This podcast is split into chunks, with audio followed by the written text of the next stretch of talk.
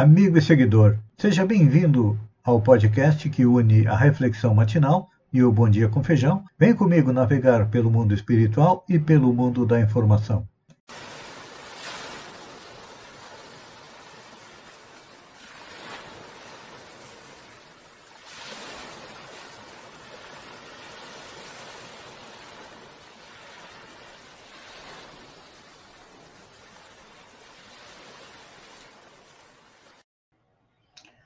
Olá, amigo e seguidor. Seja bem-vindo à nossa live diária da Reflexão Matinal, onde eu convido você, vem comigo até o nosso coração para lá, como jardineiros espirituais,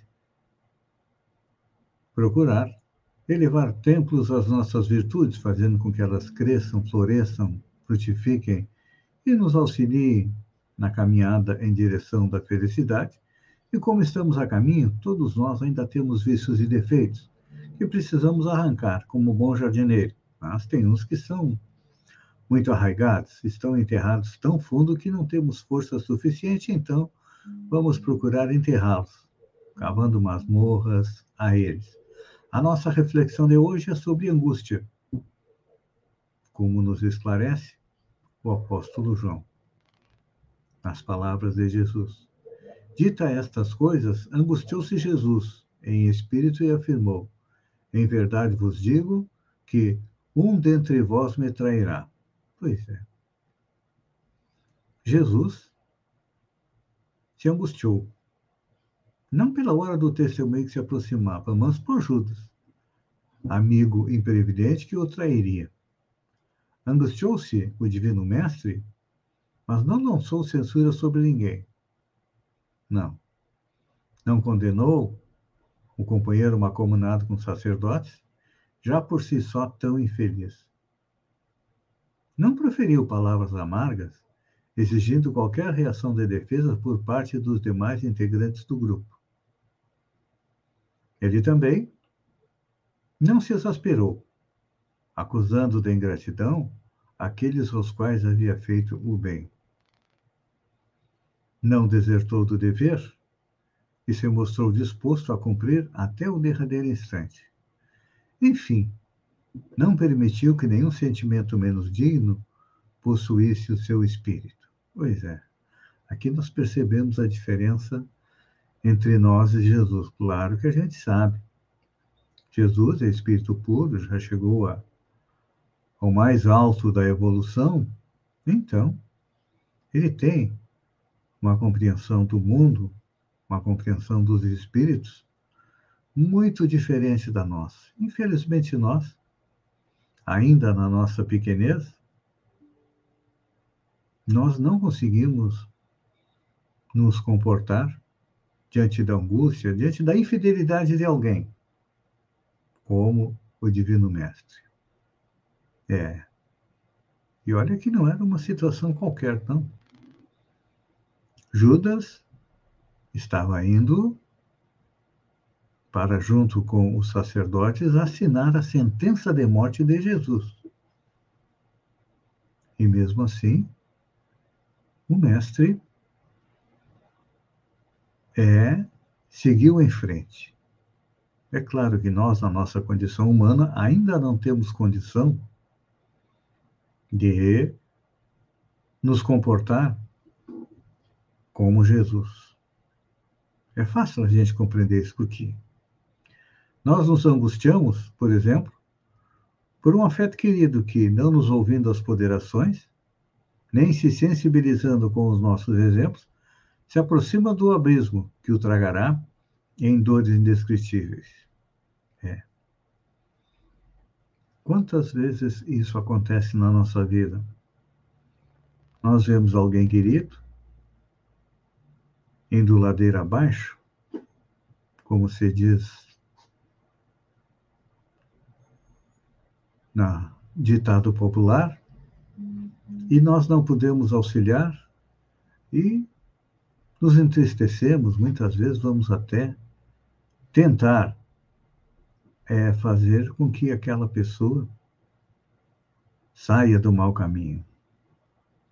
Jesus poderia ter falado: é, com Judas, mas não falou diretamente com ele. Não. Simplesmente disse aos seus discípulos que naquela noite alguém o trairia. Isso significa o quê? Respeitar o livre-arbítrio. E hoje em dia, a grande maioria de nós não respeita o livre-arbítrio das pessoas.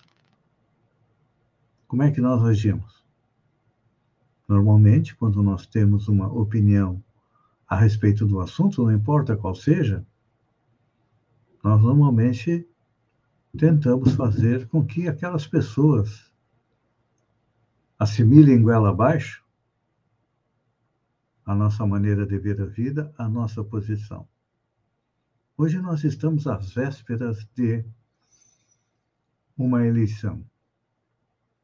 E esses embates políticos do eu, nós contra eles, ou eles contra nós, não importa qual seja o lado em que nós estamos, nós não paramos para perceber que do outro lado também tem pessoas iguais a nós, que têm o mesmo direito que nós temos de ter sua opinião, de agir, e então, na nossa mente, na nossa concepção ainda bastante simplória, podemos dizer assim, nós queremos que todos pensem iguais a nós.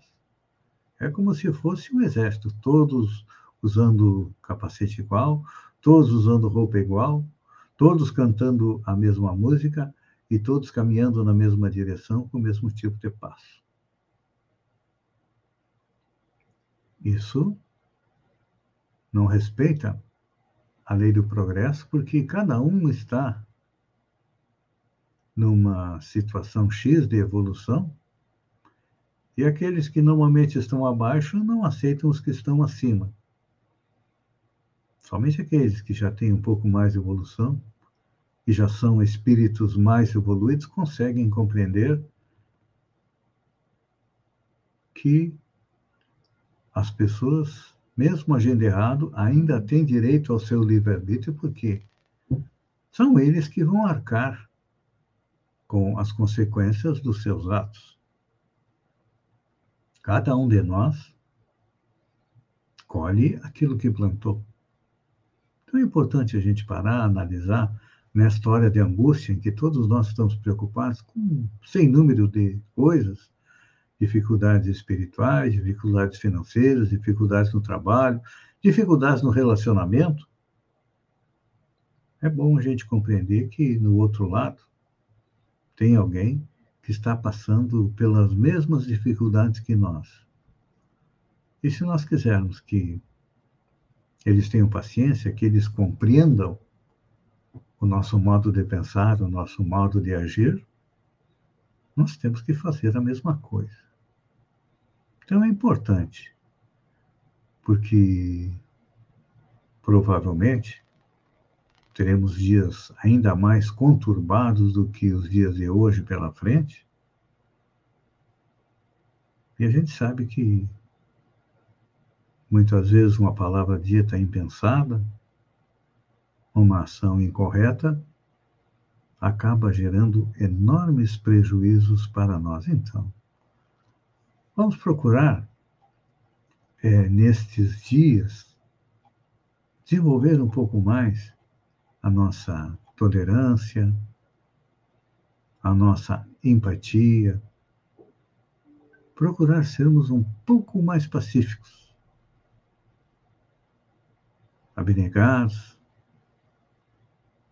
sensatos, porque isso está muito em falta nos dias de hoje. E aquele que tem esse tesouro, podemos dizer que é alguém rico espiritualmente. Amigo e seguidor, eu agradeço a você por ter estado comigo durante esses minutos. Fiquem com Deus e até amanhã, no amanhecer, com mais uma reflexão matinal. Um beijo no coração e até lá, então.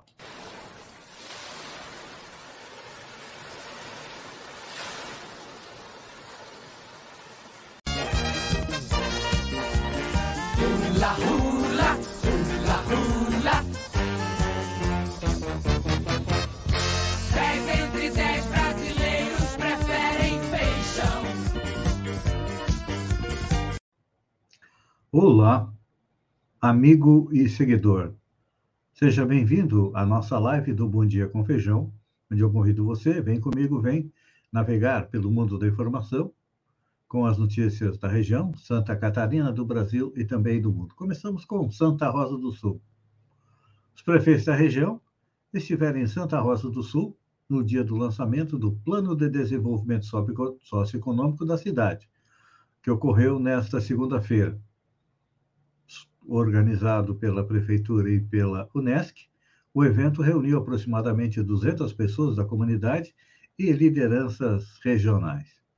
Falando em Vale Alimentação, olha só que notícia boa. Os parabéns ao prefeito de Maracajá por distribuir aos seus funcionários Vale Alimentação de acordo com as horas trabalhadas.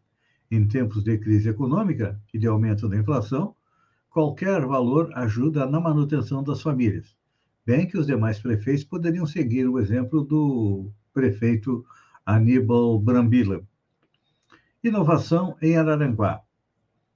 Com o objetivo de conectar universitários e empresários de comunidade em geral sobre temas como empreendedorismo e inovação, a Universidade Federal de Santa Catarina, a UFSC, por meio do programa ESPRO, da pré-incubação de empreendedorismo universitário, realizou nesta quarta e realiza na quinta-feira, dias 1 e 2, a primeira edição do Inova Aru, que possui uma extensa programação para debater a inovação no município. A iniciativa conta com o apoio da Associação Empresarial de, de Araranguá e do Extremo Sul Catarinense. Atenção, enfermeiros! Piso Nacional da Enfermagem. O Senado marcou para hoje, dia 2 de junho, a votação da proposta de emenda constitucional que dá segurança jurídica ao piso salarial nacional dos profissionais da enfermagem. O texto faz parte do acordo para a implementação do piso da categoria, previsto em projeto de lei aprovado por deputados e senadores. A PEC prevê que a lei federal instituirá o piso de enfermeiros, técnicos e auxiliares de enfermagem e parteiras e que a União, os estados e o Distrito Federal e também os municípios terão que readequar ou elaborar planos de carreira para atender às novas bases salariais da categoria. A ideia é evitar que o piso seja contestado na Justiça e seu pagamento suspenso. A senadora Zenaide Maia, do PROS do Rio Grande do Norte, teme que o Congresso procrastine a votação da PEC, que assegura o piso salarial da enfermagem. Do jeito, acho que vai demorar. Ah, só os enfermeiros querem o piso, o resto ninguém quer pagar. Olha só, acho que Simone Tebet dançou. O MDB vai passar uma rasteira em Simone Tebet. Em três estados, os caciques MDBistas barganharam palanques com Lula e Jair Bolsonaro. Lula pode contar com os diretórios do Ceará, Rio Grande do Norte, Paraíba, Alagoas, Bahia, Sergipe e Piauí. Já Jair Bolsonaro tem Santa Catarina, Rio de Janeiro, Goiás, Distrito Federal, Rondônia e Roraima, com Romero Jucá. É, e o IMDB estadual aí suspendeu o lançamento da candidatura do seu candidato a governador. Não sei se eles estão se aproximando do Jair Bolsonaro ou estão se aproximando. Se estão se aproximando do Jair Bolsonaro, eles vão estar junto com o Jorginho Melo. Mas podem estar também e estão juntos com é Carlos Moisés. Não sei o que, que vai dar. O MDB gosta de dar uma rasteira que só ele. Ele é exímio nessa arte. Bloqueio milionário no MEC ameaça o funcionamento da UFSC. O bloqueio de 14,5% do orçamento do Ministério da Educação resultou num corte de 25,5 milhões na verba de custeio da UFSC. O recurso é direcionado para o pagamento de contas de água, luz e segurança. E o corte na universidade, com redução do valor previsto para custeio, este ano é de 106, 7,8% menor do que de 2021 e 24% menor que de 2020, o período em que a universidade manteve aulas remotas. Nesse período, houve aumento de preços devido à inflação e dos serviços. Então, a gente sabe que é, o governo está cortando aonde pode para poder da a emenda PIX para os municípios gastarem agora na época da eleição. Junho será chuvoso, frio e com chance de neve em Santa Catarina, indica a previsão. Mês de junho será de temporadas baixas, possibilidade de neve e chuva em Santa Catarina.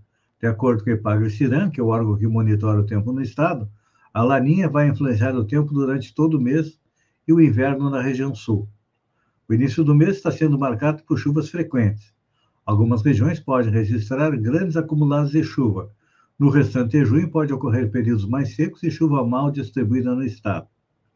A respeito da neve, assim como ocorreu em maio, há possibilidade de neve na Serra e regiões mais altas do estado em junho. O fenômeno foi registrado em pelo menos seis municípios catarinenses no mês de maio. Neste inverno, são esperadas duas ou três ondas de frio, com temperaturas negativas e formação de geada ampla. Com indicativo de frio frequente, aumenta a possibilidade da ocorrência de episódios de neve, principalmente no Planalto Sul, informam os meteorologistas. Você sabia que o Brasil desperdiça 40,1% de toda a água potável produzida? Quem diz isso é uma pesquisa. É. De cada 100 litros de água potável que o Brasil produz, 40 litros são desperdiçados. Segundo estudo divulgado nesta quarta-feira, dia 1 pelo Instituto Trata Brasil. É, quase metade da água potável produzida no Brasil não está chegando ao destino. Em 2020, o desperdício foi de mais de 40%. Essa quantidade seria suficiente para abastecer mais de 66 milhões de brasileiros em um ano. Essas perdas incluem perdas físicas, que são os vazamentos que a gente vê nas ruas, e perdas comerciais, que envolvem erros de medição, na fatura do cliente ou até ausência de medição nos hidrômetros. Também é, as fraudes do abastecimento. É por isso que a água é cara, né? Porque a gente paga o desperdício. Entre os dez países latino-americanos analisados, o Brasil ficou em quinto lugar, abaixo do Uruguai, Costa Rica, Colômbia e Equador. A pesquisa mostrou ainda que quase 35 milhões de brasileiros não possuem acesso à água tratada, nem sequer para lavar as mãos. Para o pesquisador do Trata Brasil, investimentos nas redes de abastecimento e o combate à fraude são as soluções para reduzir as perdas. Olha só, o Internacional passou por um clima borbulhante hoje. Liderados por Tyson, os jogadores do Inter boicotaram o treino. Com salários atrasados, os jogadores do Internacional boicotaram o treinamento nesta terça-feira. Eles deixaram o CT Parque Gigante após receberem, não receberem pelo menos três meses de direitos de imagem. A ação foi liderada pelo atacante Tyson. O vice-presidente, Emílio Papaleuzinho, não estava presente nas dependências do clube e foi visto pelos repórteres chegando às pressas em seu carro para tentar resolver o problema. E aí, parte foi resolvido. A direção do Internacional arcou com parte dos pagamentos atrasados dos jogadores. É, o comando do Inter buscou alternativas financeiras e adiantou uma fatia do valor. À tarde, o grupo esteve reunido e os treinamentos foram agendados. Olha, a situação do Inter não é muito boa, não. Depois de cinco empates consecutivos, Colorado está na 12 posição com 11 pontos e no final de semana vai encarar o, o Red Bull Bragantino. Amigo e seguidor, eu agradeço a você por ter estado comigo durante esses minutos. Fiquem com Deus e até amanhã, no amanhecer, com mais um Bom Dia com Feijão. Um beijo no coração e até lá, então.